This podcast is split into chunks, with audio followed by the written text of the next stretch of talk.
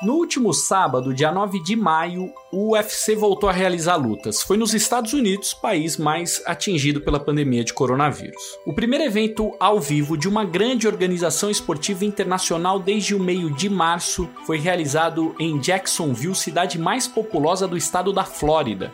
E só foi possível ter esporte lá porque o governador da Flórida colocou na lista de serviços essenciais esportes com audiência nacional, desde que sem a presença de torcedores.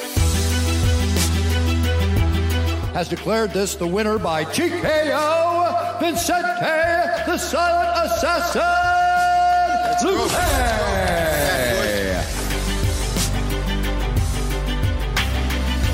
O UFC 249 rolou, mas sem um dos brasileiros, porque num teste antes da luta, Ronaldo Jacaré foi diagnosticado com a Covid-19. Vamos entender de que forma se deu esse evento e o que ele pode deixar de lição para outras modalidades. A gente também vai conversar sobre o cenário do surf nesse momento. Algumas praias estão abertas, outras não, isso ao redor do mundo e o Brasil tem três campeões mundiais que ainda não sabem como vai ficar o calendário desse ano um deles estará no programa com a gente. Hoje é quarta-feira, dia 13 de maio. Eu sou Guilherme Pereira. Seja muito bem-vindo ao Jogo em Casa.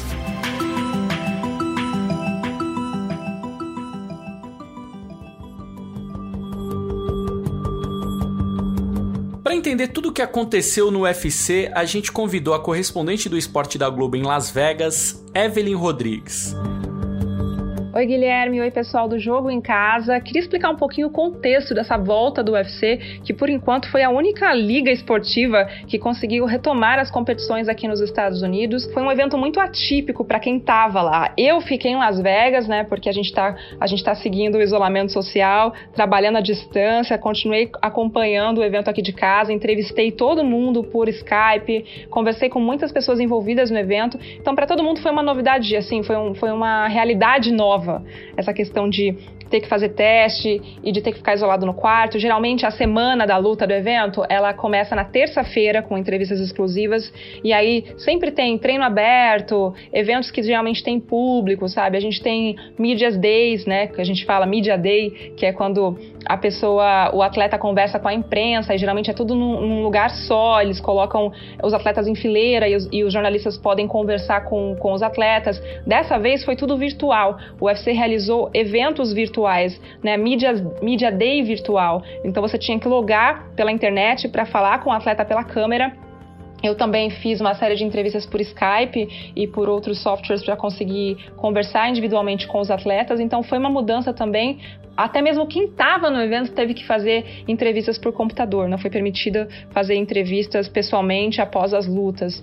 E foi toda uma logística diferente. Para falar sobre isso, eu prefiro até que os atletas brasileiros do card expliquem, porque pela primeira vez, assim, na história do UFC, o que aconteceu foi é, dos atletas ficarem no hotel e aí só irem para a arena para fazer o aquecimento e lutar. Quem vai explicar isso melhor para a gente é o Vicente Luque e também o Fabrício Verdun, dois dos brasileiros, aliás, os dois brasileiros que participaram do UFC 249. A primeira coisa que a gente fez, é, a gente foi para nossa sala de treinamento, que era individual. Então fiquei lá, é, lá eu tinha meu kit para luta, tudo. É, uma hora e meia antes da luta a gente saiu, foi para a arena. Chegando na arena, eu tinha uma área de treinamento só para mim, então também era isolado. É, lá eu fiz, fiz atadura, é, me preparei para a luta e aqueci. Então já foi bem rápido. Eu, eu achei que isso foi muito bom, porque era só chegar, aquecer é, e entrar para a luta. A luta foi um pouco diferente, né? Sem público e tudo, mas eu acho que não, não atrapalhou de nenhuma forma. Eu até consegui ouvir o corner do adversário, consegui ouvir meu corner. É, então achei que trouxe uma, uma coisa diferente ali, uma outra visão que eu pude observar o que, que os caras estavam falando também. Acabando a luta, eu fiz algumas entrevistas é, com distanciamento social, então eu tava com o microfone aqui e, a, e o repórter tava em outra sala com uma câmera e a gente se via por câmera. Então foi até engraçado isso. A gente fez as entrevistas bem rápido e daí eu já voltei pro hotel. Com certeza lutaria de novo sem problema nenhum. É o que a gente gosta de fazer, né? Não adianta. Vou fazer de tudo para lutar agora, vou me recuperar bem e vou voltar já, vou dar uma ênfase, claro, que na, na parte da musculação, na preparação física, toda essa coisa que eu deixei de fazer justamente pela pandemia, que eu não tive, eu tive que adaptar meu, eu contei, né, que fui para levar minha família, para ter a minha família salva lá na, na, na, altitude, que é bem menos gente, teve poucos casos, acho que teve dois casos na, em Big Bear, então a gente adaptou do, do jeito que foi e eu, claro que adaptaria diferente, contrataria de repente um cara para fazer a preparação física e até a montanha, o que fosse, né? A gente também conversou com o jornalista John Morgan, um dos melhores repórteres de MMA. Ele acompanhou o UFC 249 em loco. Vamos escutar como foi. Uh, there were no fans present, which is pretty wild for uh, é claro que não tinham fãs e isso já é bem estranho para um esporte de luta que geralmente tem milhares de pessoas gritando. Então foi um ambiente único, você podia ouvir os treinadores e as orientações para os lutadores. Então eles podiam ajustar as estratégias de acordo com o que escutavam. Era solicitado para que nós da imprensa usássemos máscaras o tempo inteiro e em todos os lugares que estivéssemos. Tinha um distanciamento social na sala de imprensa. Cada um tinha uma mesa própria, um cabo de energia próprio, um microfone próprio e o que mais fosse necessário. E em todo lugar tinham estações para higienizar as mãos e avisos para lembrar do distanciamento, inclusive no ônibus que nos levou do hotel para a arena.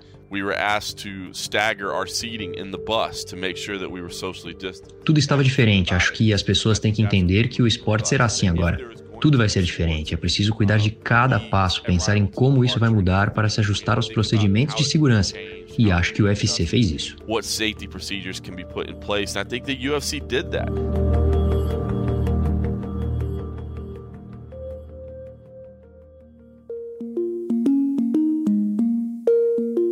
Vamos voltar agora com a Evelyn para ela contar o que aconteceu com o brasileiro Ronaldo Jacaré que foi diagnosticado com a Covid-19. Apesar de todos os testes, de todo esse investimento em segurança do UFC, uma luta de brasileiro acabou não acontecendo porque o Ronaldo Jacaré, né, o peso médio, ele na verdade estava com a doença e só descobriu isso na sexta-feira à noite. O Jacaré, quando chegou lá na Flórida, informou o UFC que ele tinha é, que ele tinha uma pessoa da família que poderia estar com a doença. Ele foi isolado no quarto com a equipe. Durante toda a semana precisou usar máscara de proteção, precisou usar é, luvas, só saiu do quarto para pesagem e aí na pesagem ele fez, subiu na balança, bateu o peso, depois fez a encarada com o adversário, com o Ryan Hall, só que eles estavam bem distantes realmente, né, mantendo a distância segura. E aí por conta disso, à noite na sexta-feira saiu o resultado do exame de, de Covid-19 que ele tinha feito e aí Uh, esse exame indicou que o jacaré e outros dois treinadores estavam com a doença. É, eles foram retirados do hotel, voltaram para casa, vão cumprir isolamento e serem monitorados pelo UFC. E isso causou, na verdade, um mal-estar inicial, porque foi um teste positivo. Mas é, a luta foi cancelada e o UFC, após o evento, disse que vai rever algumas, alguns procedimentos. Para mim, como jornalista, tem sido um pouco é, di diferente, né?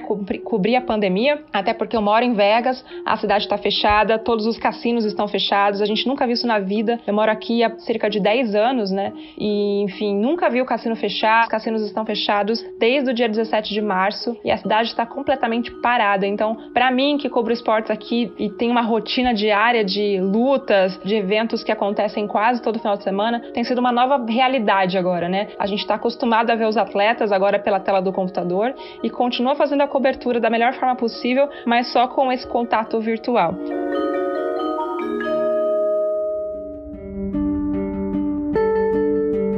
Hoje, quarta-feira, o UFC vai realizar mais um evento em Jacksonville, na Flórida, com a presença de mais três brasileiros: Glover Teixeira, Felipe Lins e Thiago Moisés.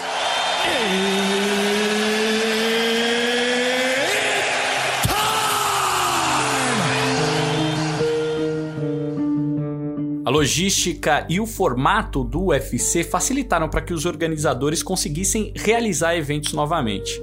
Se for necessário e nada mudar em relação à pandemia nos Estados Unidos, várias lutas da categoria poderão acontecer na Flórida até que outros lugares também possam receber as lutas.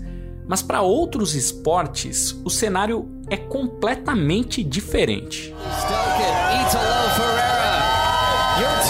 2019 Billabong Pipe Master. and your World Surf League World Champion. Wow!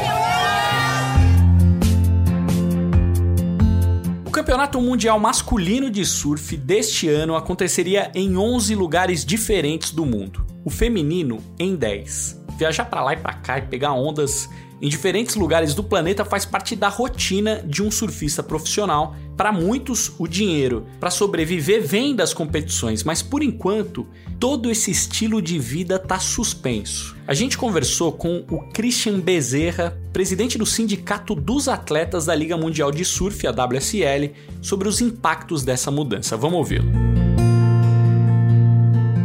Tem sido difícil porque, nossa, coisa que eles mais amam fazer na vida é pegar o avião, chegar no campeonato, botar a camiseta, né, a jersey e ganhar a bateria. Então, sendo assim, a coisa que eles mais amam fazer, né, já existe um impacto aí psicológico grande na vida de todo mundo. Outra coisa seria a questão financeira. Os eventos sendo cancelados, eles não pagam a mesma premiação que eles pagariam caso estivessem correndo normalmente. Ou seja, um vencedor leva 100 mil dólares para casa. Né? Eles estão tendo a premiação para todos os eventos que estão sendo cancelados, mas né, dá para pagar as contas, mas não é a mesma coisa. Já que muitos deles perderam patrocínio devido à crise econômica mundial que já estava havendo né, antes do coronavírus chegar, é, é, fica uma situação delicada, mas eu acho que todo mundo está passando por isso. Né? Não é só surfista profissional, todo mundo. Quem está comigo na linha nesse momento é o Breno Dines, que, entre muitas outras coisas, é produtor e repórter de surf da Globo. Breninho, para a galera entender o quanto você é envolvido com o surf, quantas etapas do Havaí, pipeline, só pipeline você já cobriu na vida? São sete anos cobrindo, desde 2013, né, o título do Mick Fanning, e de lá para cá, né, 2014, vários títulos do Brasil, títulos mundiais. Então são sete anos, Gui. Grande prazer estar aqui falando contigo. Qual é o panorama nesse momento do, do mundo do surf diante da pandemia do coronavírus? Algumas praias é, estão liberadas para surfar, outras não, e isso acaba impactando a vida de muitos surfistas e principalmente dos surfistas profissionais. Lembrando que o Brasil tem três campeões mundiais, né? Gabriel Medina, Adriano de Souza e Ítalo Ferreira. Então, Gui, é, nesse momento, é, uma das principais, as principais praias de surf no mundo, é, os principais picos estão abertos, né, para a prática de surf, só que com restrições, né? O surfista ele pode ir surfar desde que ele não fique na areia, pegando sol, conversando. Então ele tem que sair do, do mar para casa e de casa para o mar como Pipeline, né, que é uma das principais ondas. O Havaí liberou, foi o primeiro lugar a liberar o surf desde que começou a quarentena. E depois outros lugares foram começando a liberar, como Gold Coast, né, na Austrália, que é um, é um pico onde tem vários surfistas e onde seria disputada a primeira etapa do circuito mundial. Então, nesse momento, esses são os lugares que a gente sabe que estão liberando o surf. E na Califórnia, né, que, foi um dos países que começou é, a fazer uma campanha muito grande é, para as pessoas não irem para a praia e fiscalizaram, colocando polícia na areia e até em barcos né, para retirarem os surfistas é, que estavam surfando naquele, naquele, naquelas praias proibidas, começaram a liberar agora também. Então já tem um movimento mundial né, para essa liberação do surf, só que com restrições, né? É de o cara só pode o surfista pode sair de casa e ir direto para a praia surfar e voltar para casa. Ele não pode parar né, e ficar conversando ou pegando sol. Mas aqui no Brasil também a gente já nota que já está começando um movimento em alguns lugares também para que comece a liberar algumas praias com essas restrições. E isso acaba influenciando a vida dos brasileiros, né? Como eu disse, Ítalo, Medina, Adriano de Souza, enfim, como que como que tá a vida é, é, dos, surf, dos principais surfistas brasileiros? Então, Gui, a gente até fez uma matéria tem uns 20 dias, né, para falar sobre essa situação dos surfistas profissionais durante a pandemia do coronavírus. E o que a gente tem conversado muito com eles é essa relação deles é, vendo o que está acontecendo no mundo e aqui no Brasil é, as principais praias estarem fechadas. Só que de lá para cá, algumas praias começaram a ser abertas, né? Como é o caso do, do estado de Santa Catarina, que liberou a prática do surf, onde mora o Adriano de Souza Mineirinho. Então ele voltou a surfar, já tem 20 dias que ele está surfando direto. Como é o Ítalo Ferreira, né, o atual campeão mundial, que está surfando lá em Bahia Formosa, um dos lugares também que foi liberado E ontem, é, terça-feira, a gente ficou sabendo que São Sebastião, onde mora o Gabriel Medina, também foi liberada a prática do surf lá em Maresias. Então a gente viu que agora os três campeões mundiais já estão podendo surfar. Né? O Gabriel é, só foi liberado agora um pouco mais tarde, mas essas três praias, né, esses três lugares onde eles costumam surfar, estão liberados no momento. E já sabemos como vai ficar o calendário da temporada desse ano? Então, Gui, a notícia que a gente tem agora é que no dia 1 de junho vão fazer uma nova chamada para decidir o que, que vai acontecer nessa temporada. Por enquanto, o que a gente sabe é a primeira etapa na Gold Coast foi cancelada e as próximas etapas, até a etapa do Brasil, que é a sexta etapa do calendário, elas estão on hold, em espera, para saber se elas vão acontecer ou se elas não vão acontecer, ou se elas vão ser realizadas nos locais que elas estavam marcadas. Porque uma das etapas, que era a etapa que é a etapa de Gilens, na Indonésia, já avisaram que ela vai, vai ser disputada em algum outro lugar, se ela for disputada. Então, acho que é um momento de dúvida para a Liga Mundial. Eles não sabem se eles vão fazer essas etapas que foram colocadas em espera, se eles vão cancelar. Então, por enquanto, o que a gente sabe é isso, que dia 1 de junho vai ter uma nova chamada para decidir e até lá nada de competição e a tendência que dizem é que em julho possa começar o circuito, mas depende muito do que vai acontecer né, com, com essa pandemia que ninguém ainda sabe exatamente até onde ela vai.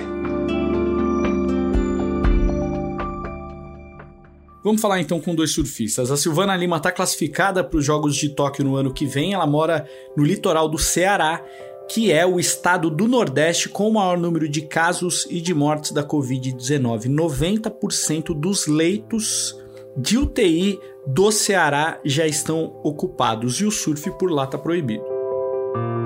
Oi, gente, tudo bem? Tá sendo um, uns dias, né, bem delicado. É, é novo para muita gente, né? Como tá convivendo, né? Como a gente tem que respeitar o, o próximo, né? Nessa em relação de não poder estar no meio de muita gente, né? Não pode ir para lugares públicos, é, não está podendo ir para academia, não, tem lugares que não está podendo surfar, tem os lugares que já estão podendo. Em relação a dizer que os outros lugares que atletas já estão treinando estão em vantagem, eu acredito que não, né? É, pode ser um pouco, mas para mim acho que não, porque eu espero, né, que essa pandemia acabe logo e os lugares comecem a voltar ao normal, né? E as pessoas comecem a fazer as coisas que estão sentindo muita falta e necessidade. Mas eu acredito que pelo tempo, né, que a gente vai ter ainda até as Olimpíadas, é, tem como trabalhar muito aí, né? Tem como eu, eu quero viajar, fazer surf trip, quero voltar aos treinos, né? Realmente aqueles treinos 100%, né? Academia, funcional na areia, piscina, né? Tem, tem muita coisa aí que realmente a gente não está podendo agora. Mas acredito quando a pandemia acabar, que espero que seja logo, é, a gente consiga recuperar esses dias perdidos. Agora é só paciência mesmo e se cuidar, né? Para fechar o exemplo de como em algumas praias tá proibido surfar e em outras não. Vamos falar com o atual campeão mundial de surf, o Ítalo Ferreira, que mora também no Nordeste, na praia de Bahia Formosa, no Rio Grande do Norte. E lá o surf está liberado. Então, é, a gente vem se cuidando, né, como, como o resto das pessoas, acredito que no mundo inteiro. E a gente está surfando em um outro lugar aqui em Bahia Formosa, que é um pouco longe, né, que a gente tem que ir de carro fica um pouco afastado de tudo, mas assim, a gente é, ficou, entre aspas, um pouco protegido e aproveita as ondas, aproveita o mar, né, que é onde a gente gosta de estar.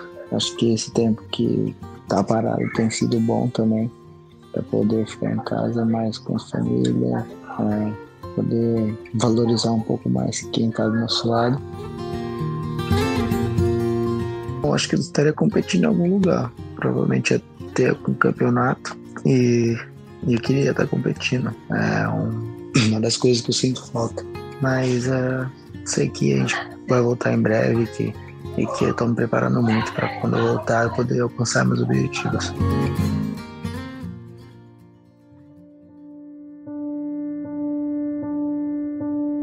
O número de mortes continua subindo no Brasil. 881 pessoas morreram aqui nas últimas 24 horas. Esse é o novo recorde do país. De acordo com o Ministério da Saúde, até aqui no total, o Brasil registra 12.400 mortes. O Jogo em Casa tem a produção e reportagem da Bruna Campos, do Martim Fernandes e do Henrique Totti. A edição é do Leonardo Bianchi e do Guilherme Daolio. A coordenação é do Rafael Barros e a gerência do André Amaral. Lembrando que você encontra a gente na Apple Podcasts, no Google, no Pocket Casts, no Spotify e, claro, lá no nosso globesport.com/podcasts. Eu sou Guilherme Pereira. Um abraço para você e até amanhã.